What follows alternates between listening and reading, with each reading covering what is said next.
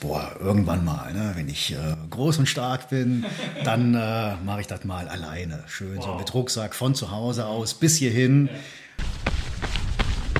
Herzlich willkommen zum Trampelpfadlauf Podcast, dem Podcast rund um Outdoorsport.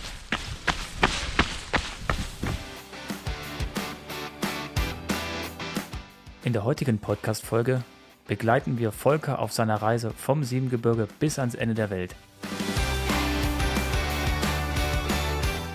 Am Mikrofon der Holger und der Hasret. Hallo in die Runde.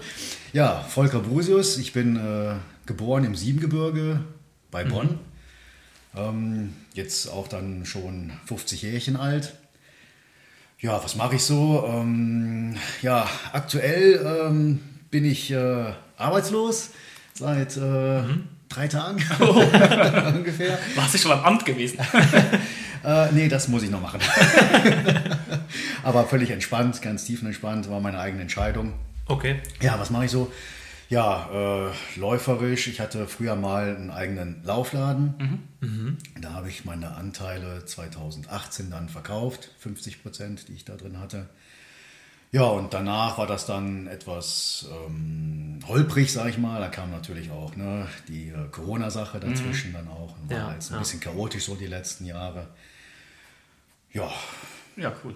Wir hatten im Vorgespräch festgestellt, dass wir uns vor rund zehn Jahren wohl kennengelernt haben über Trampelfahrtlauf. Damals warst du in dem Laufladen, den du gerade angesprochen hast, tätig und hast uns einen Testschuh vermittelt, genau, oder gebracht. Das war, wir haben die ganze Zeit überlegt, woher kenne ich den Namen Volker Brosius, außer weil Facebook verfolgt man, aber irgendwo habe ich den Zusammenhang nicht mehr gekriegt und keine alte E-Mails gefunden, aber dir ist es dann auch eingefallen, dass ja. wir uns daher kennen. Ja. Du hattest 2019 im Frühjahr äh, was ganz Verrücktes gemacht. Ja, ich hatte eine verrückte Idee, die hatte ich allerdings auch schon ein paar Jährchen vorher, aber wirklich nur als Idee, ohne dass ich das irgendwie mal konkret vorgehabt hätte. Ähm, und zwar sind wir 2013 mit einer Staffel von Königswinter, halt meinem Geburtsort, ähm, bis mhm. nach Cognac, das ist die französische Partnerstadt von Königswinter, mhm. ist so ein bisschen nordöstlich von Bordeaux. Da sind mhm. wir als Staffel gelaufen, wir waren zu elf oh. und immer einer auf der Strecke und das rund um die Uhr. Also wirklich mhm. Tag und Nacht. Mhm. Ähm, haben dafür fünf Tage gebraucht für eine Distanz von um die 13, 1400 Kilometer. War ein äh, mega schönes Erlebnis, äh, mhm. auch mal so Frankreich da so zu erleben und hat echt viel Spaß gemacht. Ja, es war eher Zufall, dass ähm, der Weg großteils ähm, markiert war mit, ähm, ja, ich sag mal, so einer komischen Muschel. ja, einer wusste auch direkt Bescheid, okay. das ist die Jakobsmuschel für Jakobspilger ne, mhm. nach Santiago de Compostela. Ja. ja. das sagte mir damals überhaupt nichts, weil mit Kirche habe ich nichts am Hut. Ja, ja ähm, das wäre auch eine Frage gewesen, bis ob du gläubig bist. Nee, ähm, naja, da hat halt äh, diese Staffel fast allen so viel Spaß gemacht, dass mhm. der Schluss sehr schnell feststand, das äh, müssen wir wiederholen. Mhm. Ja. Und dann war eigentlich klar, ja komm, wir sind eh schon großteils auf dem Jakobsweg gelaufen, dann laufen wir den Jakobsweg auch jetzt dann halt dann bis zum Schluss weiter. Komplett, ja. Äh, halt dann von Cognac aus, äh, ähm, über die Pyrenäen, Nordspanien bis nach Santiago de Compostela, dann aber auch dann so weit, bis es nicht mehr geht, bis äh, Cabo Finisterre, das heißt tatsächlich halt Kap am Ende der Welt. Mhm. Ähm, das waren dann nochmal so 13, 1400 Kilometer und das war dann zwei Jahre später, 2015. Ah, okay. Ja, oh. ja und äh, auch da wieder ähm, phänomenal ergreifendes äh, Abenteuer da mit den elf, zwölf Läufern, die wir da waren. Ähm, und äh, auch da habe ich dann zum ersten Mal in meinem Leben auch mal einen Pilger dann auch dann gesehen quasi. Ja. Wusste dann auch schon, was er damit auf sich hat. Ja, und als wir dann halt äh, da ankamen am Cabo Finisterre, an dem Leuchtturm in Galicien ist das, äh, da habe ich mir dann gedacht, boah, irgendwann mal, ne, wenn ich äh, groß und stark bin, dann äh, mache ich das mal alleine. Schön wow. so mit Rucksack von zu Hause mhm. aus bis hierhin. Ja. Ähm, ja, das war halt so eine wirre Idee die habe ich nie weiter verfolgt, weil ich dachte, naja, also das ist eh außer Reichweite, schaffe ich nicht, kann ich nicht. Ne? Ja, also, ja. Das, sind auch, ja, das sind auch einige Kilometer. Ne? Ja. das sind dann also in der Summe äh, 2500 Kilometer, mhm. wenn man sich halt nicht allzu sehr verläuft. Ja. Äh, bei mir waren es dann 2580, glaube ich, die ich dann auf der Uhr hatte. Ähm, naja, aber wie halt so war es halt dann so ein bisschen in der Versenkung verschwunden, in mhm. der internen mhm. Versenkung. Und ähm, im Herbst 2018 kam dann eine Kundin, die ich dann auch halbwegs gut kannte, zu uns halt in den Laden und fragte, ob wir nicht irgendwie eine Möglichkeit sehen würden, ähm, ein paar Spenden zu generieren für ihre Tochter, ähm, mhm. die halt sich gerne einen Assistenzhund äh, mhm. zur Seite stellen möchte. Und die Ausbildung von so einem Assistenzhund äh, wird auch nicht von der Krankenkasse bezahlt tatsächlich, ähm, kostet aber so geschmeidige 20.000 bis 25.000 Euro. Boah. Die muss man auch im Vorfeld bezahlen. Das ist einiges, ja. Ähm, und mhm. äh, zu dem Zeitpunkt äh, war schon klar, dass halt ähm, die Konstellation in dem Laufladen zum Jahresende 2018 dann ein Ende findet sodass wir halt keinen Spendenlauf mehr organisieren konnten. Ähm, aber in dem Moment, wo sie das halt so ansprach, wo ich dann dachte, boah, was könntest du machen? Machst du selber einen Spendenlauf vielleicht? Ja, hm. ach nee, da machst du doch mal einen, äh, vielleicht einen ganz verrückten Spendenlauf draus. Ja, ja, das war halt dann so eine Kombination halt aus der Realisierung meines eigenen Traums mhm. und halt äh, dem Mädchen halt zu helfen, äh, mhm. äh, da halt ein paar Mark halt, ich sag mal Mark, ein paar Euro ähm, halt zusammenzubekommen. Ja, also war mhm. der, der, der Anstoß des Ganzen war dann schon die, die Spendengeschichte. Tatsächlich, ja. genau, genau. Und okay, ohne, cool. ähm, sagen wir so, den Anstoß hätte ich das wahrscheinlich ähm, in meinem Leben nicht äh, hm. durchgezogen. Vielleicht sollte nicht angefangen. So sein. Ja, genau, ja. genau. Ja. Ich sage immer, also der Mutter bin ich echt dankbar für den Impuls, das überhaupt angefangen ja. zu haben. Ja. Und äh, der Tochter bin ich dankbar ähm, halt dafür, dass ich auch dann durchgezogen habe, weil das war Motivation pur. Ja. ja, da steckt ja auch was viel Größeres hinter als nur das Abenteuer. Also das Abenteuer an sich ist ja schon dann ne? Ja, speziell. und äh, genau. ja, und das, was dahinter steckt, das Warum war ja dann sehr stark dann, ne? Genau, genau. Also, also es treibt einen gut an, ne? Mhm. Auf jeden Fall. Ne? Also ja. für mich war das halt auch anfangs, äh, war das eine rein sportliche Sache. Ne? Ja. Also mhm. ich wollte halt, um das halt äh, so den Spendern, so, die vielleicht auch mit Sport, mit Laufen, vielleicht auch nicht so richtig viel was anfangen können, wollte ich das irgendwie so darstellen oder ähm, bildhaft darstellen. Da war halt so ein halbes Motto von dem Lauf, 60 äh, Tage, 60 Marathons bis ans Ende der Welt. Ja. Mhm. ja, unter einem Marathon kann sich ne, vielleicht auch ne, Tante Else was vorstellen. Ja, ja. und dann ja, unter 60, vielleicht dann zwar auch nicht mehr, aber das konnte ich mir selber auch nicht vorstellen. aber das war halt dann so ein geflügeltes Wort für mich, 60 Tage, 60 Marathons. Ja, ähm, ja und äh, ja, das war halt dann anfangs ja, eine rein sportliche Sache. Mhm. Ähm, für mich jetzt halt in Kombination halt mit der Generierung von Spenden. Ja.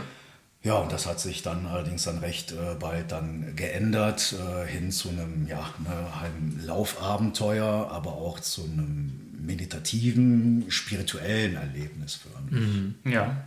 ja, lass uns doch da mal genau einsteigen. Also, du bist gestartet in deiner Heimat? Genau, im Siebengebirge. Im genau. Siebengebirge und bist gelaufen bis wo? Ja, erstmal nur bis zur Fähre Königswinter. da war Ende. genau. Und dann habe ich erst das erste Mal gefuddelt und habe die Fähre gelaufen. nur über den Rhein drüber. Ja, und dann ging es halt tatsächlich ähm, durch die Eifel, sprich ähm, hier nach Bad Münstereifel mhm. und mhm. dann äh, runter nach äh, Luxemburg, nach Echternach. Ja. Und dann bin ich vom Jakobsweg, der auch da schon äh, relativ gut markiert ist, ein bisschen abgewichen, bin durch das Mullertal gelaufen, was oh, vielleicht oh, auch schön. einige von euch kennen. Ja, ja. super Ding. Ähm, ja, und dann ging es halt dann weiter äh, nach Frankreich rein, über Lothringen mhm. und dann einmal quer durch Frankreich durch. Da auf dem, auf dem Pilgerweg offiziell dann? Oder? Genau, also das wusste ich dann so halb aus Recherche heraus. Ich habe das jetzt echt nicht großartig geplant. Ich wollte bis zu einem kleinen französischen Städtchen namens Vézelay. Ich hoffe immer, dass ich das richtig ausspreche. Ich kann kein Französisch. ähm, ich auch nicht von daher. ja, macht nichts. Genau, also ne, bis dahin lief halt auch die Staffel. Und ich hatte mhm. halt äh, von diesem Staffellauf, der zu dem Zeitpunkt ja ähm, ungefähr sechs Jahre davor war, hatte ich noch so einige Namen so im Hinterkopf und wusste, okay, Bad Münstereifel, Perl, Metz, da mhm. waren so ein paar Städtchen, ein paar Dörfer da noch, wo ich wusste, da musste irgendwie langkommen. ja, ja, das war so meine Routenplanung quasi. Und äh, in diesem Vézelay, ähm, das ist immer noch relativ weit östlich in Frankreich. Äh, von da wollte ich dann von dem damaligen Weg abweichen und äh, dann südlich laufen erstmal bis zu einem anderen Startort von einem Hauptjakobsweg in Frankreich nach Le Puy, das ist im Zentralmassiv. Ja. Mhm.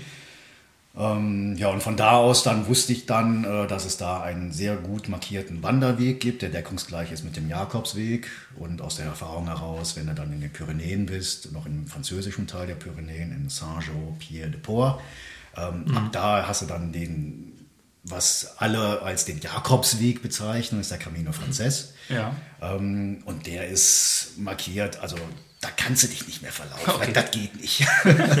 also hast du gar keine strikten Planungen im Vorfeld gemacht, dass du genau dir per GPS-Track mhm. und so aufgezeichnet hast, wo du genau lang laufen willst? Richtig, genau, hatte ich nicht. Ich hatte zwar ein GPS-Gerät dabei, um ja, halt ja. auch die Kilometer aufzuzeichnen. Mhm. Das hatte auch nochmal einen Hintergrund, da kommen wir dann wahrscheinlich gleich nochmal zu. Ähm, und auch halt zum Notfall, wenn ich mich komplett verlaufen habe. Ich mhm. hatte auch ein mhm. Smartphone dabei ja, für den Notfall, wollte aber so gut es geht auf diese technischen Hilfsmittel verzichten. Mhm. Ich hatte einen Kompass mir noch vorher besorgt. Wow, ganz, und, äh, ja, also ganz ja. rudimentär, genau. äh, und halt eine Karte aus meinem Autoatlas mit einem Maßstab 1 zu 800.000. Das heißt 1 cm Karte, 8 Kilometer Natur. Und da siehst du halt auch nicht mehr viel drauf. Ne? Aber zumindest ja. so die etwas größeren Orte hast du da drauf.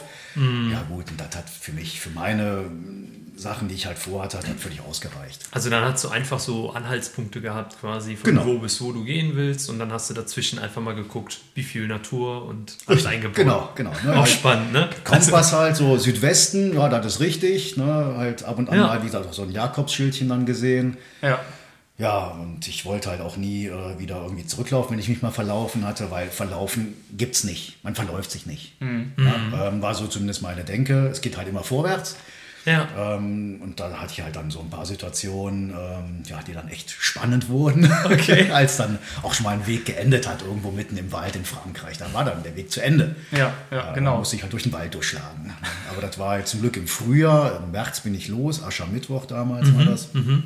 Da war halt die Vegetation auch noch nicht so fortgeschritten. Ja. ja das heißt, es war halt dann, dann einfacher ja. halt, als wenn im Hochsommer, ne, da hast mm. halt das mhm. Dickicht, dann, dann bist du da wird aber, aber, es gibt ja schon so ein paar, äh, oder hat es wahrscheinlich, vielleicht du Glück gehabt, dass du so ein Hindernis hast, wie zum Beispiel in Rhein, wo dann Kilometer lang keine Brücke käme.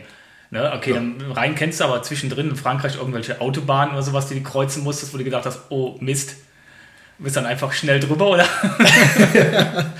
nee, das war tatsächlich dann so, als ich dann äh, ein, zwei, drei Autobahnen kreuzen musste. Ähm, da war ich dann auch, weiß ich, ob das jetzt Zufall war, keine Ahnung. Aber es waren halt auch dann markierte Wege dann schon. Mhm. Okay. Und äh, da wusste es dann, okay, komm, da läufst du vielleicht jetzt mal, weiß ich nicht, zwei, drei, fünf Kilometer in die falsche Himmelsrichtung. Ja. Aber ja, ja ne, mit ein bisschen äh, Gottvertrauen dann äh, geht das auch dann später wieder in die richtige Himmelsrichtung. Ja. Ja. Das hat ja. gepasst. Spannend. Bist du komplett alleine gelaufen von Anfang bis Ende? Nee, anfangs am ersten Tag haben mich tatsächlich noch einige Leute begleitet. Mhm. Äh, Startpunkt war ähm, die äh, Schule von den Mädchen, ähm, für die ich halt den Spendenlauf mhm. gemacht habe. Und da waren dann zwei, drei Schulklassen noch mit dabei am Schulhof, die mich die ersten Kilometer bis zur Rheinfähre dann wandernd begleitet haben. Waren auch noch ein paar Läufer aus meinem Freundes- und Bekanntenkreis dabei. Mhm. Ja, und nach der Fähre waren dann, glaube ich, noch neun Läufer dabei, so auf ein paar Kilometern. Und die komplette erste Etappe haben zwei noch mitgemacht. Mhm. Ähm, am zweiten Tag war von den beiden noch einer noch mit dabei den ganzen Tag. Ja, am dritten Tag war ich dann das erste Mal alleine. Mhm. Am vierten Tag war dann Samstag, kam noch mal eine Freundin noch, die mich den ganzen Tag begleitet hat. Mhm. Also insofern war ich halt anfangs immer noch äh, nicht alleine. Ja. Ähm, ich war die ganze Zeit nie einsam, ne? war, mhm. war, immer halt in jemandem in meinem Hinterkopf halt drin. Ich habe mich, wie gesagt, nie einsam gefühlt, aber ab dem fünften Tag war ich dann äh, fast alleine unterwegs. Mhm. Äh, fast, weil ich ein kleines Stofftier dabei hatte, den Tiger. das war halt ein, äh, ein, Stofftier von Vanessa, so heißt das Mädchen, für die ich den Spendenlauf gemacht hatte. Und ja. der hat mich dann die ganze Tour begleitet. Wow. Ja, ja klasse. Was hast du alles mitgeschleppt? Weil äh, hast du sicherlich nicht im Hotel geschlafen und hast dir dein Gepäck nachschicken lassen, oder? Nee, also Gepäck, ich hatte alles auf meinem Rücken tatsächlich. Mhm. Äh, ich habe allerdings auch dann klar zwischendurch in äh, Hotels, in Pensionen, Privatpensionen, in Herbergen, Campingplätze, mhm. auch mal halt draußen musste ich einmal übernachten. Ich hatte kein Zelt dabei. Ähm, mhm. Ja, da habe ich halt immer übernachtet, hatte halt einen Schlafsack. Mhm. Da wusste ich, das brauche ich halt für die Pilgerherbergen. Mhm. Ja, und ansonsten hatte ich halt einen, ich glaube, 30, 32 Liter Rucksack, wo halt dann alles rein musste, mit einer kleinen Erweiterung noch, mit einer Bauchtasche. Ja, ja, ja. und äh, das hatte ich halt dann immer dabei. Ne? Ja, das ist auf dem Rücken, was man braucht. Und dann also auf dem Rücken, genau. Ich hatte halt ein paar Laufschuhe, das hatte ich an. Mhm. Dann hatte ich noch ein paar Schuhe, so ganz leichte Schuhe, Barfußschuhe, halt für ja, abends, um halt ne, Ach, die man gut auch verstauen kann wahrscheinlich, ne? Also, die man gut verstauen Richtig, kann. genau. Ja. Die halt klein und leicht sind halt. Mhm. Ähm, mit denen wollte ich halt dann abends dann äh, in den Herbergen rumlaufen oder auch dann halt mal, keine Ahnung, irgendwann mal in einem Restaurant oder sowas. Das machst du mit einem vermatschten Laufschuh, machst du das nicht, hatte ich Klar. das nicht vor. Mhm. Ja, noch eine äh, vernünftige Hose hatte ich noch dabei, ähm, ne, für hübsch auszugehen abends. ja, und ansonsten halt ja zwei Kombinationen Laufklamotten, ja. eine Regengarnitur. Ja, mhm. das war es eigentlich auch schon. Ne? Ja. Wahnsinn. Und äh, verpflegungsmäßig, dann, dann hast du verpflegt, wo du halt durch die Orte kamst und bist da eingekehrt und hast da. So war die Vorstellung, genau. Also mit Wasser hatte ich tatsächlich nie ein Problem. Okay. Ich habe halt immer versucht, äh, morgens mit anderthalb Litern Wasser loszulaufen. Ja. Hat auch eigentlich immer geklappt. Also ich wüsste jetzt nicht, dass das mal nicht geklappt hätte. Ja, und dann halt tagsüber ähm, halt immer nachgefüllt, wo ging. Ne, ob das jetzt irgendwie ein Brunnen war, ein Bach oder halt irgendwo geklingelt unterwegs. Ähm, das wurde mir auch nie abgeschlagen, so eine Bitte. Äh, nach Wasser schon mal gar nicht. Mhm. Ja, mit der Verpflegung, ich hatte so eine kleine Notration dabei, so Energiebällchen. Ja. Ähm, aber das war echt nur eine absolute Notration. Ja, und dann halt geguckt, dass ich vielleicht morgens dann nochmal so einen Snickers noch dabei habe, wenn ich den Namen verraten darf.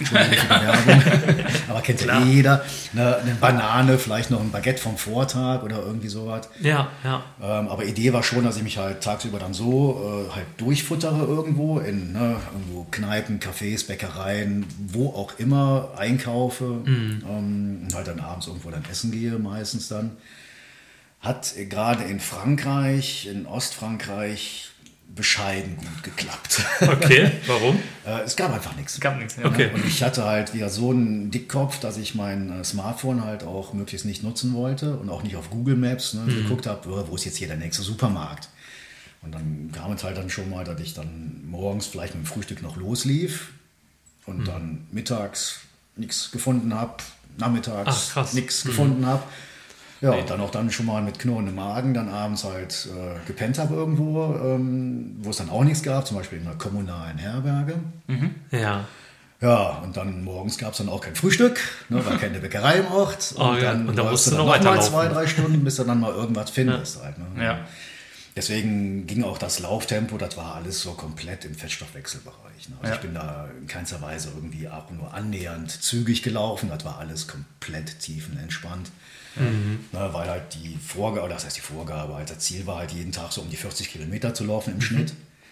Und das kannst du dann nicht, wenn du dann irgendwie noch Tempo machst. Das, das nee. nicht, ne? Ja, du hast ja auch so den ganzen Tag Zeit. Was willst du denn auch schon äh, früh wieder irgendwo ankommen? ja, genau, so, ne? genau, ja, war so. Deswegen wusste ich wusste auch morgens nie, äh, wo ich halt abends sein werde. Ja. ja. Ne, weil manchmal ist es halt so, dann bist du vielleicht mittags schon komplett im Sack, dann machst du vielleicht ein Mittagsschläfchen, dann läufst du noch eine Stunde, dann ja. das aber auch.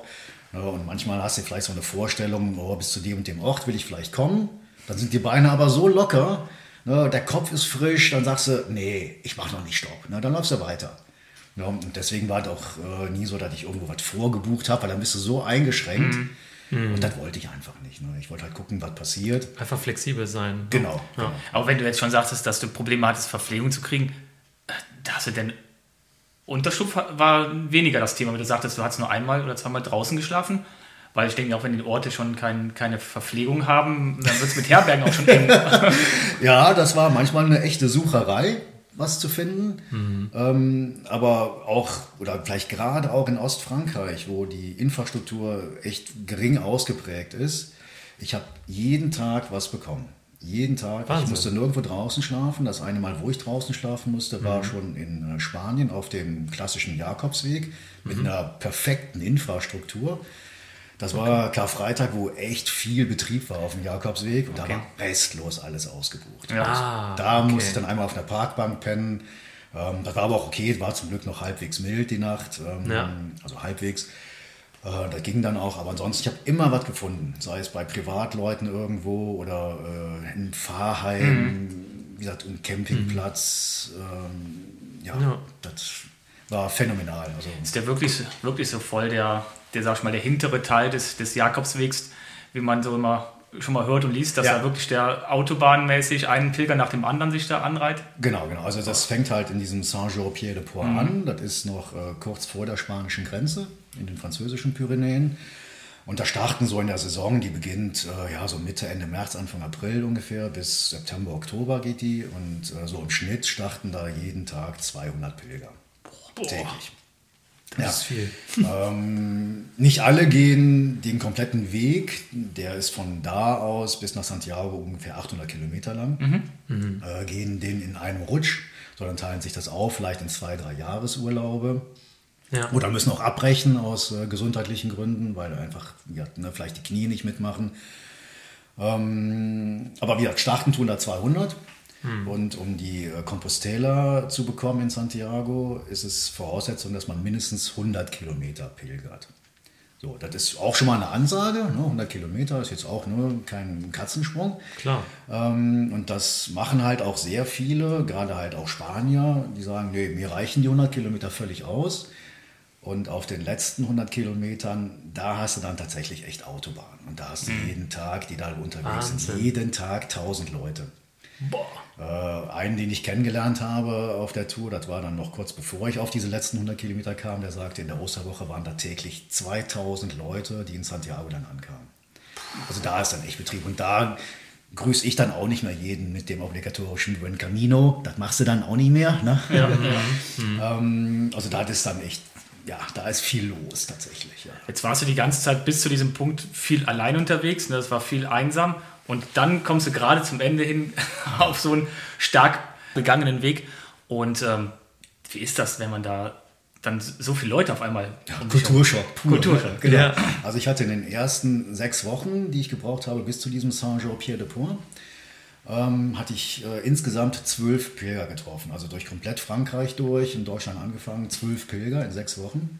Hm. Äh, und dann, ja, dann kommst du nach Saint-Jean-Pierre-de-Port, ein Ort, den ich echt sehr, sehr gern habe. Also ich war da schon ein paar Mal jetzt dann in der Zwischenzeit. Mhm. super schöner Ort, fühle mich da echt wohl, wusste, was auf mich zukommt. Aber ich wusste vorher halt nicht, ne, wie das ist, wenn du nach sechs Wochen äh, alleine laufen, ja. wie du dich dann fühlst. Ne? Und das war dann echt so. Ja. Ich wollte eigentlich, ursprünglich war so die Idee, dass ich da einen Ruhetag äh, mache, mal da so das Ganze mal so richtig aufsauge als Pilger dann. Ne? Mhm. Also, ähm, mhm. ja, vergiss es. Ne? Also als ich dann da ankam, dachte ich, boah, ich muss hier wieder weg. Ne? Und äh, dann war da nichts mit Ruhetag und am nächsten Morgen bin ich direkt weiter. Und ah, äh, das ja. war dann auch dann ein bisschen schade dann, weil an diesem ersten Tag auf dem klassischen Jakobsweg, da waren halt auch ein paar dabei, die halt dann noch nicht zurückgegrüßt haben mit diesem Buen Camino. Und das musste ich erstmal verdauen für mich dann. Ne? Das hat dann zwei, drei Tage gedauert. Ähm, und dann war da alles wieder okay. Ne? Dann war so eine gemeinschaftliche Pilgeratmosphäre auf dem Weg. Ich meine, jeder braucht ein paar Tage einfach, um reinzukommen. Das ging mir auch nicht anders, als ich angefangen habe. Ne? Da war ich auch ja. nicht direkt äh, im Modus, komplett tiefenentspannt zu sein. Das brauchst du einfach. Ja, man muss erst mal ankommen. Ne? Genau, irgendwie. Ja. Und ich glaube, dann warst du ja eigentlich in so einer Blase sozusagen unterwegs, ne? Ja. alleine und völlig auch tiefenentspannt irgendwann. Mhm, ja. Und dann kommst du da so wieder in dieses Getrubel ja, genau. und denkst so, was ist hier los? Ne? Genau, Wahrscheinlich. Ja, genau. Ja. Und das war halt auch dann unterwegs, auch schon in Frankreich so, so die großen Städte. Ey, dann machst du am liebsten einen Bogen rum halt. Ne? Ja, ja. Mhm. Also ähm, wenn du dann das mal genossen hast, wie das ist, halt in der Natur unterwegs zu sein, förmlich beim Laufen zu meditieren, mhm. ob du das willst oder nicht, du machst es. du kannst ja. dagegen gar nicht wehren. Ja, und dann äh, weiß ich, also zumindest geht es mir halt so, dann willst du nicht unbedingt die Großstadt haben. Ja. Ja, du willst auch nicht, du willst die, den Lärm nicht, du willst die Leute nicht, du willst auch nicht reden.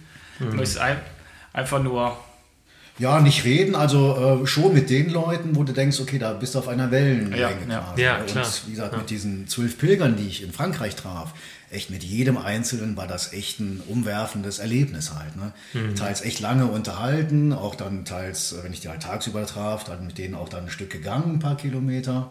Na, das machst du dann schon. Also du bist dann echt dann auch froh, äh, mhm. äh, ne, dich unterhalten zu können statt mhm. nur irgendwie den äh, Kühen und Schafen ein äh, Bonjour an den Kopf zu werfen. ja, aber auch das machst du nach ein paar Tagen. Ne? Ja. Ähm, ja.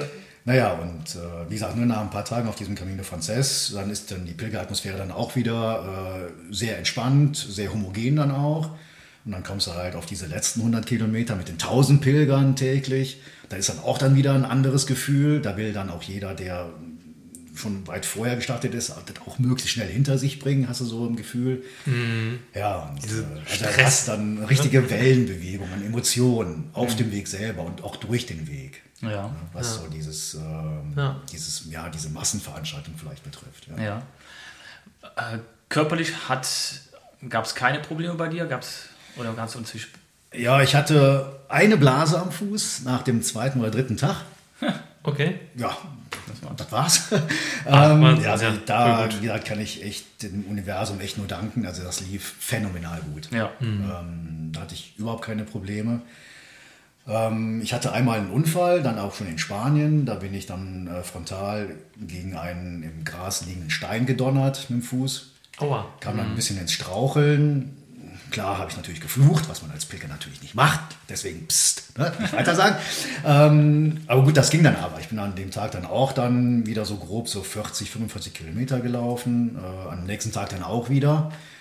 Ja, nur dann an dem darauffolgenden Tag, dann war der Ofen aus und dann sagt dann, dann mein Sprunggelenk, äh, nö, du machst mhm. jetzt ein bisschen Pause konnte dann äh, nicht mehr weiterlaufen. Nach ungefähr 15 Kilometern musste ich dann zwangsweise aufhören an dem Tag. Mhm. Ja, und am nächsten Tag ging gar nichts mehr. Also da, muss, da oh, konnte ich dann auch nicht okay. mehr ganz langsam joggen, da musste ich dann nur noch gehen. Ja. Äh, musste dann auch dann zwangsweise zwei Ruhetage einlegen, äh, mhm. im Abstand von ein paar Tagen jeweils. An einem Tag bin ich auch nur mal sechs Kilometer ja, förmlich geschlichen. Also da, das war ganz brutal. Ich hatte riesige Schmerzen. Oh, okay. Ähm, aber das war für mich äh, immer noch, ähm, ja, sag mal so, auch ein Anreiz durch den Spendenlauf. Mhm. Weil halt das Mädchen, wie ich das gemacht hatte, die ist seit äh, frühen Kindheitstagen, lebt die mit permanent mit chronischen Schmerzen.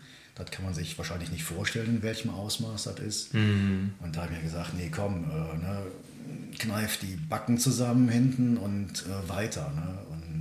Ist halt nichts im Vergleich zu dem, was das Mädchen erleiden muss seit vielen Jahren. Und äh, ja, die ist, die ist so stark, das ist echt unglaublich. Ich hatte ja halt dann vorher auch dann halt kennengelernt, dann mhm. auch halt. Ne? Mhm.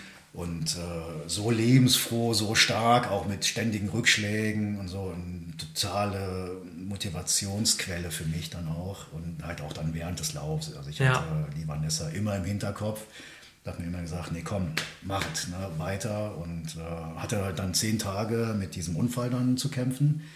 Bin aber auch dann teils mehr als 30 Kilometer gewandert mit wow. den Schmerzen wow. dann. Mhm. Und äh, ja, aber nach zehn Tagen war das dann okay. Dann konnte ich dann langsam wieder joggen. Ja. Und dann ein, zwei Tage nach diesen Jogging-Anfängen, als wäre nichts gewesen. Da konnte ich dann wieder laufen. Äh, wie, ich sag mal, eh und je. Und da war das sogar dann so, dass ich dann äh, deutlich mehr Kilometer gemacht hatte als vorher dann ja. sogar.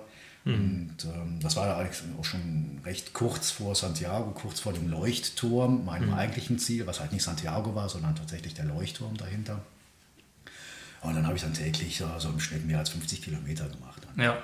Ja, also dadurch, dass du dich dann auf dem Fuß schonen musstest, hast du dann wahrscheinlich regeneriert. Richtig, genau. Ne? Und genau. konntest da wieder Kraft rausziehen. Ja, ja. ja, was, also jetzt mal so eine Frage, was war das denn für ein Gefühl, da am Ziel anzukommen? So, ich meine, man sagt ja immer, äh, der Weg ist das Ziel sozusagen. Ja, ne? ja, ja, auf jeden Fall. Äh, das auf jeden Fall, aber ich denke mal so, diese Erleichterung oder so, oder, ne? Also ja, wo du sagst Erleichterung. Ähm, Anzukommen sozusagen, also ja, es geschafft zu haben. Ne? Genau, also so das erste riesige emotionale Gefühl, emotionale Gefühl, kannst du das bitte rausschneiden? nee, Quatsch, lass das ruhig. Also das lassen wir drin. Die erste hohe Emotion, die hatte ich tatsächlich noch in Frankreich, als ja. ich das erste Mal die Pyrenäen erblickte. Wow, ja. Für mich sind die Pyrenäen jetzt kein Kraftort in dem Sinne, aber äh, äh, haben für mich eine sehr hohe Bedeutung. Mhm. Und als ich die dann sah, ne, nach diesen Wochen durch Frankreich durch, ne, mit teilweise echt leerem Magen gelaufen, ich habe, keine Ahnung, 6, 8 Kilo verloren in der Zeit in Frankreich, in Spanien wieder ein paar Kilo zugenommen.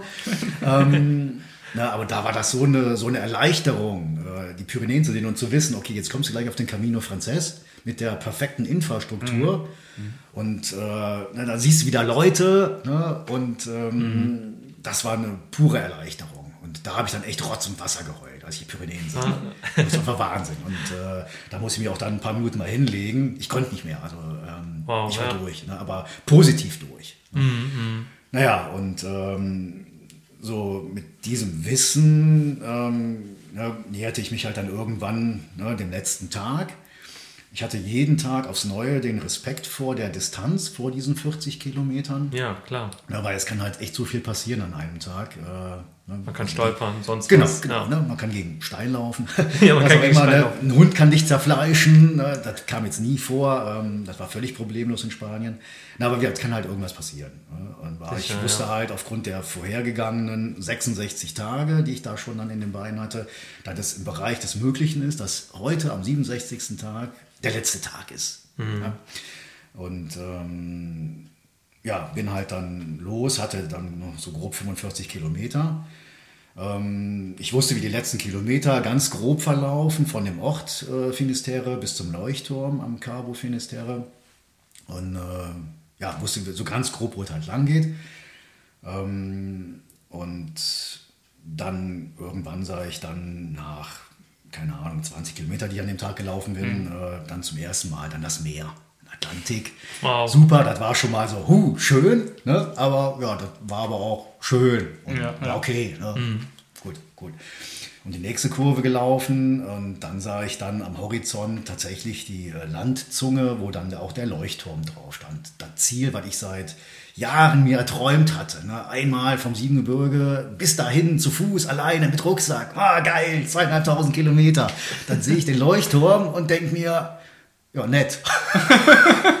Ey, unbeschreiblich. Also ich weiß auch nicht, was da abging damals in meinem Kopf. Da ging echt nichts ab. Ne? Nix? Also, nee, also das war mir nett, das zu sehen. Mhm. Ich sah das Örtchen Finisterre ja, äh, hinter ja. der übernächsten und der, der nächsten äh, Hügelkette. Die Landzunge, den Leuchtturm, da konnte ich alles sehen. Wusste, sind jetzt noch ne, so grob 20, 25 Kilometer ungefähr. Ähm, ja, und das war alles. Ne? Mhm. Äh, Hammer. Ich meine, ich war den ganzen Tag über total angespannt. Ne? Klar. Aber da hatte ich jetzt keinen, keinen Ausbruch an Gefühlen in dem Moment. Ja. Ne? Mhm. Naja, ähm, wie dem auch sei, ich bin halt dann gelaufen und an dem Tag bin ich halt auch komplett durchgelaufen. Ne? Manchmal war es halt so, ich bin halt dann auch vielleicht mal einen Anstieg dann auch gegangen. Ne? Wenn du halt acht Kilo auf dem Rücken hast durch den Rucksack, ja. dann gehst du auch, äh, dann, dann läufst du nicht mehr jeden Anstieg durch. Durch Orte bin ich auch meistens gegangen, ne? weil ich da nicht noch zusätzlich noch Aufsehen erregen wollte, sondern lieber halt als Wanderer dann erachtet mhm. wurde, als noch als Läufer, dann als Jogger dann vielmehr. Ja, aber da wollte ich halt keinen einzigen Schritt mehr gehen. Mhm. Ja, und dann äh, sah ich dann den nächsten Kilometerstein äh, ne, mit 25 Kilometern. Das ist halt so, gerade auf dem Camino Frances hast du regelmäßig Kilometersteine, die noch die Angabe haben, wie viele Kilometer sind es bis zur Kathedrale nach Santiago. Das ja. wird halt dann so runtergezählt, bis auf drei Stellen hinter dem Komma. Tatsächlich, genau. Wahnsinn. Ähm, naja, und äh, von äh, Santiago, von der Kathedrale bis zu dem Leuchtturm an Finisterre, da wird dann auch nochmal runtergezählt. Okay. Ne? So dass ich halt immer wusste, wie lange habe ich es halt noch. Ne? Ja, mhm. und dann kam halt der Kilometerstein mit 25 Kilometern und dann dachte ich, okay, jetzt hast du 99 Prozent der Strecke, hast du jetzt geschafft, nur noch ein Prozent boah, wie geil, wie geil. Ne? da fing das halt so langsam an, halt so mal zu reflektieren, was ich ne, die letzten Wochen halt dann so in den Beinen hatte. Ja, und dann war das dann irgendwann nur noch mal ein Halbmarathon. Ey, komm, Junge, ein Halbmarathon, das schaffst du auch noch, ne? Ja, ja, ja. Naja, und dann wurden es halt, wo halt, war halt die Zehen vorne halt, ne? Und dann wurde es dann irgendwann einstellig. Ja, und äh, ja, das waren halt dann so die Kilometer, wo ich dann anfing, in einen brutalen Tunnel zu laufen. Äh, völlig angespannt, völlig fokussiert. Ähm, mm. Wie gesagt, ne, keinen Schritt mehr angehalten, nur noch durchgelaufen, äh, mal zwischendurch noch einmal die Wasservorräte aufgefüllt. Und ich weiß dann noch echt nicht mehr, wo ich genau lang gelaufen bin. Irgendwie am Strand entlang, Strandpromenade, ich weiß es echt nicht mehr. Ne? Ja, und dann äh, kam ich halt dann in den Ort rein, Finisterre. Mm. Ähm, ja, und da war halt dann ein bisschen was los und dann die Leute halt ne, am, am Wegesrand die mich halt dann sahen. Teils habe ich die wahrscheinlich nicht gehört, teils kam das irgendwie durch einen diffusen Nebel an meine Ohren noch ran, halt so ein Buen Camino, was mir dann äh, gewünscht wurde. Ne? Der eine oder andere hat dann auch vielleicht mal auch mal geklatscht, weil ich, ja, ich habe halt, halt echt joggend gemacht. Ne? Mhm, mhm. äh, und ich glaube, man sah mir auch an, wie äh, ja, angespannt ich war und was das für mich bedeutet hat, einfach auch. Ne? Ja, ja, dann durch den Ort gelaufen und von dem Ort geht es dann auch dann ein bisschen bergan, nochmal, weiß ich nicht, vielleicht zwei Kilometer bis zu dem Leuchtturm. Ja, und auf dem äh, letzten Kilometer ähm, habe ich mir es dann so zurechtgelegt, dass ich dann angefangen habe, ein Lied zu singen, was ich ab dem fünften Tag jeden Tag gesungen habe, so als Motivation für mich. Mhm. Und das habe ich echt dann lauthals äh, in die Welt rausposaunt. und ich kann echt äh, nur sehr bedingt gut singen. Aber scheißegal, völlig egal. Ne? Das, ähm, war halt war halt mein Lauf, mein ja. Ding und dann müssen ja, die klar. anderen ertragen. ja. Naja, aber das, äh, und da ist halt auch echt wieder viel los, sind halt ne, noch andere Pilger. Zu dem Zeitpunkt, wo ich da war, war es allerdings halt dann schon früher Nachmittag, da waren dann nicht mehr so viele Pilger, mhm. ähm, die halt dann unterwegs sind. Ähm, mir halt dann aber entgegenkamen, äh, Touristen natürlich dann auch. Ähm, mhm. Und dann läufst du neben einer Straße, ist halt eine Sackgasse halt bis zu dem Leuchtturm dahin läufst du neben der Straße entlang und äh, ja, die Leute, die mir dann entgegenkamen, die ne, guckten dann alle und mussten mich anhören ne, und, ja, und klatschten und wünschten Buen Camino und, äh, und da mhm. war bei mir dann nur noch ein Lachen und ein Heulen zugleich und äh, ja, das war schon phänomenal, da raufzulaufen dann auch. Ähm, mhm. Ja, und dann kam ich dann auf den Parkplatz von dem Leuchtturm, sah dann den Leuchtturm jetzt dann wirklich, wirklich direkt vor mir. Äh, und dann gibt es halt diesen Null-Kilometer-Stein. Da bin ich dann hin, habe den erstmal abgeknutscht. Äh, das ist so ein beliebtes Fotomotiv, wo auch dann echt manchmal auch da viele Leute anstehen. Ja, war mir dann auch egal. Ne? Dahin abgeknutscht und weiter bis zum Leuchtturm und dann äh, die Klippen dann runter. Ja, und da war es dann, äh, Hasret, wie du eben sagtest, eine Erleichterung. Äh, absolut, also da fiel so viel ab und da. Ja wie ich schon da ankam, äh, den Leuchtturm gesehen habe über den Parkplatz, da habe ich dann schon gebrüllt. Äh, ich weiß gar nicht mehr, was ich da gebrüllt habe. Yeah oder ne, keine Ahnung, was man halt dann so ja. brüllt. Es kommt einfach raus, ja. Es kommt einfach raus, genau. Und das war dann halt so, so Urschreie dann und auf den Klippen dann zu stehen. Ey, also gefühlt habe ich bis nach Kanada darüber gebrüllt. ja, und das war, das war dann ein totaler Vulkanausbruch. Ja, ja. Mhm. Das Ende, wow. der Ende der Welt erreicht. Genau, genau, ja. Und da fiel dann alles ab und da war dann so, so ein Mix mhm. aus äh, Erleichterung, Freude, viel Stolz dann auch. Ja. Dann, ne? Klar. Ähm, da kamen so viele Gefühle zusammen äh, und ne, wie gesagt, auch da wieder ne, Rotz und Wasser geheult. Ja, ja ich habe selbst gerade Gänsehaut bekommen. also genial. Ja, das ist Absolut echt genial. Wirklich genial, ja. Was ist äh, an Spenden zusammengekommen ungefähr? Weißt du das? Nee, ich habe da nicht den genauen Überblick. Ähm, wir hatten, äh, also ich hatte die Hoffnung, dass ich da vielleicht so, so ja, wenn es 1000 Euro wären, so ein vierstelliger mhm. Betrag, äh, da wäre ich schon echt dankbar gewesen halt. Mhm. Äh, wäre schon super gewesen. Und ähm, da war halt dann Einläufer, vielleicht kennen den manche von euch, der Udo Schneider, ja, auch klar. bekannt als äh, Kuchenmonster. Kuchen. Richtig, Kuchen-Udo. ähm, lieber Kerl, der brachte halt dann, okay, auf Facebook dann äh, mal den Stein ins Rollen mit einer Spendenzusage in Cent pro Kilometer. Ja. ja. Mhm. Ähm, sagte dann, okay, für jeden Kilometer, den du schaffst, ne, auch wenn du nach, keine Ahnung, nach 80 Kilometern abbrichst, dann ist es halt so, ne? dann mhm. spende ich aber so und so viel Cent.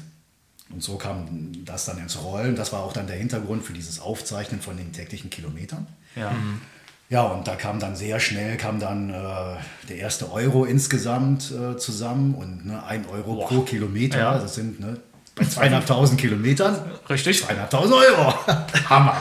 Also ich weiß nicht, wie oft ich da auch Tränen in den Augen hatte, als da im Vorfeld schon diese Spendenzusagen kamen. Mhm. Am Ende waren es dann äh, mehr als 5 Euro pro Kilometer. Wow. Super. Das war genial. Und da kam darüber hinaus dann auch noch Einzelspenden. Mhm. Ich kann das jetzt nur schätzen, äh, dass das irgendwie 15.000, 18.000 Euro vielleicht insgesamt ja, waren, ja. Ähm, die da zusammenkamen insgesamt. Richtig Wahnsinn. toll, richtig Und toll. dadurch wurde auch dann die Finanzierung dann sichergestellt. Ich musste einfach nur noch ankommen. Ja. Äh, dann wäre halt alles im Sack gewesen und äh, so konnte dann auch Vanessa den Welpen dann auch dann schon äh, vorher dann schon kaufen quasi und sie hatte dann zu meinem Start hatte sie dann schon den acht Wochen alten, glaube ich, war der dann, ja. kleinen Hund. Und während meines Laufs fing dann auch dann schon die Ausbildung an. die sie mhm. halt dann gemeinsam gemacht hat mit dem Hund das war doch mal ein mhm. zusätzlicher Motivationskick, dann halt dann zu sehen, egal. Ne? Und das läuft im Hintergrund. Verstehen sich auch super und der Hund ist auch dann echt äh, auch fit im Kopf. Ne? Kannst natürlich auch Pech haben und der versteht nichts. Ja. Dann ja. hast du 20.000 Euro versenkt. Ja. ne? Aber die beiden echt ein Herz und eine Seele und das gab dann ja. auch nochmal den Schub. Und, ja, das kann ich mir vorstellen. Das war alles so rund. Äh, mhm. ja. Schön. Toll. Schöne, echt eine klasse Geschichte. Ja. Also das ist ja, ich glaube, das ist äh, eine Geschichte, die man nie vergessen wird. genau, also da waren so viele Erlebnisse, die ich zwischendurch hatte. Und man wächst ja auch dadurch, ne? Also das, ja. man ist ja, du bist ja wahrscheinlich, ne, hast da als Volker angefangen, aber bist als an anderer Volker rausgekommen, sagen auf, wir so. Auf jeden Fall. Also ne? Ne, einer, der halt äh, den Weg schon mal gegangen ist, äh, an der Küste entlang, der sagte mir, Volker, du kommst als anderer Mensch wieder. Mhm. ich wusste auch, hatte aber vorher mal so ein bisschen was gelesen über Jakobswege. Ne? Klar, ja, ja, jeder heult mal auf dem Weg. Ne? So Sprüche, wo du denkst, ja, ja, ist ja, klar, ne? alle nur ich nicht. Vergiss es, stimmt. stimmt, ja. Ne, also ich habe am fünften Tag das erste Mal geheult und dann eigentlich jeden Tag. Ne? Ja. Jetzt nicht vor, vor Trauer, das gar nicht, ne? vor Erleichterung, Ergriffenheit, ähm, Freude, was auch immer es war. Ne? Erinnerung ja. einfach vielleicht auch mal an die eine oder andere Person, ähm, im positiven Sinne dann mhm. auch. Ne? Und äh, ja, ich bin echt als, als Läufer, als Spendenläufer bin ich gestartet ne? mhm. und als äh, spendensammelnder, joggender Pilger bin ich angekommen. Ja, ja. Also das war ganz klar eine Veränderung. Ja. Ja. Du hast zu dem Ganzen auch ein Buch geschrieben. Ja. ja. Wo kriegt man das und ist das schon fertig? Ja, äh, fertig geschrieben ist es. Äh, das ist gerade noch im Druck. Ich okay. hoffe, das kommt jetzt dann auch die Tage. Hat sich leider deutlich verzögert. Eigentlich hatte ich gehofft, das schon im Dezember zu bekommen. Mhm. Ja, jetzt haben wir Mitte Februar. Ja. naja, schade drum. Ähm, ich habe es halt selber in Auftrag gegeben. Das heißt, es ist in keinem Verlag erschienen. Okay. Ähm, zu beziehen, eigentlich nur bei mir und an äh, drei Abholpunkten. Ja. Das sind mhm. halt äh, Geschäfte bei mir in der Nähe, halt im Siebengebirge. Da okay. kann man es dann vor Ort kaufen. Dann okay. bringen wir deine Kon Kontaktdaten und die Geschäfte bringen wir in die Show Notes zu der Folge. Dann können die Leute gucken, wo es es gibt. Genau. dich anschreiben oder halt bei dem Geschäft vorbei. Super, danke. Vorbeikommen. Ich hole mir auf jeden Fall auch ein Bild. Ja, ich mir nicht, weil sonst komme ich wieder auf blöde Ideen. Egal, es reicht ja, wenn ich das hole. Dann kann ich dir ja erzählen, was da drin steht. Also, das birgt nämlich die Gefahr, dass man Lust bekommt auf sowas. Das ist nämlich auch nee. direkt, eigentlich, eigentlich auch fast meine letzte Frage, die ich habe. Lust auf mehr? Steht schon wieder, ist schon ja. wieder irgendwas im Kopf? Also ich könnte jetzt auch ungefähr eine halbe Stunde weiter erzählen. ähm, also tatsächlich war schon während des Laufs dass ich mir überlegt habe, ähm, dass ich nicht direkt ähm, zurückkomme in die Heimat. Also mit dem Flugzeug schon mal gar nicht. Mhm. Das hatte ich von vornherein ausgeschlossen, weil ungefähr zwei Monate hinlaufen und zwei Stunden zurückfliegen, ja. das ja. kann mein Kopf nicht verarbeiten. Das ist ja. ja und ja. Äh, weil es halt echt völlig genial lief körperlich. Ähm, ich halt keine Probleme hatte mit Gelenken, hatte ich dann in Frankreich so die wirre Idee, am Leuchtturm umzukehren und äh, mehr oder weniger zurückzulaufen. Ähm, ja, das war halt so eine total wirre Idee. Habe mir aber immer gesagt, okay, der Spendenlauf, der ist dann abgehakt, der ist dann fertig, der hat sein Ziel erreicht. Ich mhm. habe mein Ziel erreicht und alles, was danach kommt, ist quasi ein Bonus. Wenn es mhm. super Schauen läuft, dann mache ich das und mhm. wenn nicht, wenn sich irgendwas anderes ergibt, dann breche ich halt ab. Also ja. das war da halt dann nicht mehr mit einem definitiven Ziel, wo ich mich irgendwie durchkämpfen wollte, mhm. wie auf dem Hinweg, ähm, naja, und so hatte ich halt dann ähm, hatte die Intention, noch ein paar Kilometer zu laufen. Bin dann auch noch, ein, weiß ich nicht, auf dem Rückweg vielleicht noch 300 Kilometer noch, noch gelaufen, wo ich dann okay. auch dann wirklich dann abgebrochen habe. Dann kam dann noch mal auf Umwegen quasi noch mal nach diesem Saint-Jean-Pierre-de-Port Mhm. Äh, und habe da zwei Tage nochmal verbracht, äh, weil ich dann eine Mitfahrgelegenheit äh, angeboten bekam in die Heimat von mhm. jemandem, der eh zufällig da unten war, der mich dann mitgenommen hat mit seinem eigenen Auto. Ah, super. Und ihm wollte ich dann entgegengehen an dem Tag, wo er mich abholen wollte. Ähm, mhm. Und ähm, die Fahrt, die dauert halt ungefähr zwölf Stunden im Auto. Ja, und da dachte ich mir, nee, zwölf Stunden jetzt am Beifahrersitz, du musst dich an dem Tag noch ein bisschen was bewegen. Und dann wollte ich dann noch ungefähr acht Kilometer wandern tatsächlich und wirklich nicht joggen, sondern nur wandern ja. mhm. äh, auf einer Alternativroute zu dem Jakobsweg. Und da war ich noch in dem Örtchen Saint-Jean-Pierre-de-Port, wo dann eine Pilgerin in ihrem Rucksack kramte. Ich bin Camino gerufen, nett geantwortet, wir kamen ins Gespräch und dann sind wir zusammen die acht Kilometer dann nochmal gegangen. Ja. Mit einer der schönsten Begegnungen, die ich hatte mit dieser Pilgerin, aus England kam sie. Ja. Ähm, und ja, schon während dieser acht Kilometer, da habe ich mir gedacht, ah, sollst du, sollst du nicht. ja, und äh, bei ihr war es halt so, ähm, sie war halt schwanger und wollte halt die erste Etappe ein bisschen abkürzen und sich dann halt aufgabeln lassen äh, von einem Transportwagen, der sie dann die Pyrenäen quasi raufbringt. Ja. Also erster Tag in der Schwangerschaft, da machst du jetzt nicht unbedingt 1000 Höhenmeter. Ja, klar. Ähm, und wir hatten halt das gleiche Ziel, so ein Örtchen acht Kilometer weg von Saint-Jean-Pierre-de-Port. Und ähm, ja, je näher wir dem Örtchen kamen, äh, umso mehr habe ich mir gesagt, boah, komm, äh, ja, komm, Ticker den Andreas, so hieß der, der mich mitnehmen wollte, mal an und sage ihm, nee, komm, Junge, fahr durch, ich bin nicht hier, ich äh, pilger gerade nach Santiago. da hatte ich ja echt halt so, so einen Drang, jetzt wirklich aber nur zu pilgern, also wandernd zu pilgern. Ähm, aber habe es dann nicht gemacht. Ähm, da war halt dann mein Verstand mir damals ähm, dann noch ein bisschen was im Weg mhm. und habe es dann nicht gemacht. Ja. Ähm, ja, okay. Aber seitdem, ich habe so einen Juckreiz unter den Füßen ja. äh, und ich habe in Gedanken unheimlich oft den Rucksack gepackt. Ja. Ja. ja das, das heißt, Fall. da wird noch was kommen. Es kommt auf jeden Fall was. Ähm, sehr wahrscheinlich äh, werde ich nächste Woche zu meinem nächsten Abenteuer aufbrechen und deswegen bin ich auch momentan halt arbeitslos, weil ich gekündigt habe. Ja. Ähm, und nächste Woche geht es wahrscheinlich wieder los mit Rucksack äh, auf wieder ein äh, Laufabenteuer. Super. Wahnsinn. Wahnsinn. Das heißt, das wird nicht die letzte Folge sein. Ich glaube auch mit dir. Ich glaube, das war nicht die letzte Folge. Das stimmt schon. Und äh, dieses Mal für dich oder auch wieder ein Spendenprojekt, wo man vielleicht ausschließlich für mich. Okay. okay. Ich will halt gerne noch ein paar Orte sehen, mhm. die ich vielleicht ja. noch sehen kann. Ähm, aber ich mache da jetzt keinen Spendenlauf mehr draus. Okay. Ja. So, abschließend würde ich nochmal so eine ganz allgemeine Frage stellen. Und zwar, welche Tipps würdest du Leuten geben, die, sag ich mal, ein Abenteuer erleben wollen oder die irgendwie auch mal starten wollen und sagen, boah, das ist ja so inspirierend, was du da gemacht hast. Muss vielleicht nicht so lang sein oder auch genauso lang, man weiß es nicht. Mhm. Ähm, was würdest du denen sagen? Machen.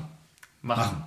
Nicht aufschieben, nicht auf die lange Bank schieben. Mhm. Ähm, ist ein Scheißspruch, aber der ist so wahr, man lebt heute. Man ja. weiß nicht, was morgen passiert. Einfach machen. Ähm, sagt sich echt leicht, ist mir auch klar. Ne? Ja, seit drei Jahren hadere ich jetzt mit dem Gedanken, wieder aufzubrechen. Ich habe da auch drei Jahre für gebraucht, um das jetzt wieder in die Tat umzusetzen. Ja. Ähm, ja, das sagt sich leicht, aber ja, das ist echt eine dringende Empfehlung, wenn es irgendwie machbar ist, machen mhm. und äh, vergesst Planungen.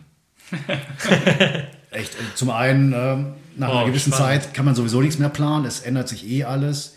Ja. Und ähm, ja, man ist halt auch dann viel offener, man, man erlebt viel mehr, wenn man nicht plant. Ja. Das Leben ist nicht planbar. Ja, mhm. das stimmt. Das war ein guter ja, Abschluss. Ein, ja, das ist ein gutes Schlusswort, würde ich sagen. Ja, Volker, vielen lieben Dank, dass du da warst. Ja, vielen euch. Dank, dass du dir die Zeit genommen hast und äh, total spannend auf jeden Fall. Und ich äh, bin auf jeden Fall mit neuen Ideen gesegnet und mit vielen Erkenntnissen aus deiner Reise. Und ich denke auch die Zuhörerinnen und Zuhörer. Ja. Wir, wir werden es verfolgen, was da jetzt noch kommt. Genau, wir sind gespannt. Okay, dann sage ich mal, bis demnächst. Bis dann. Jo, ciao.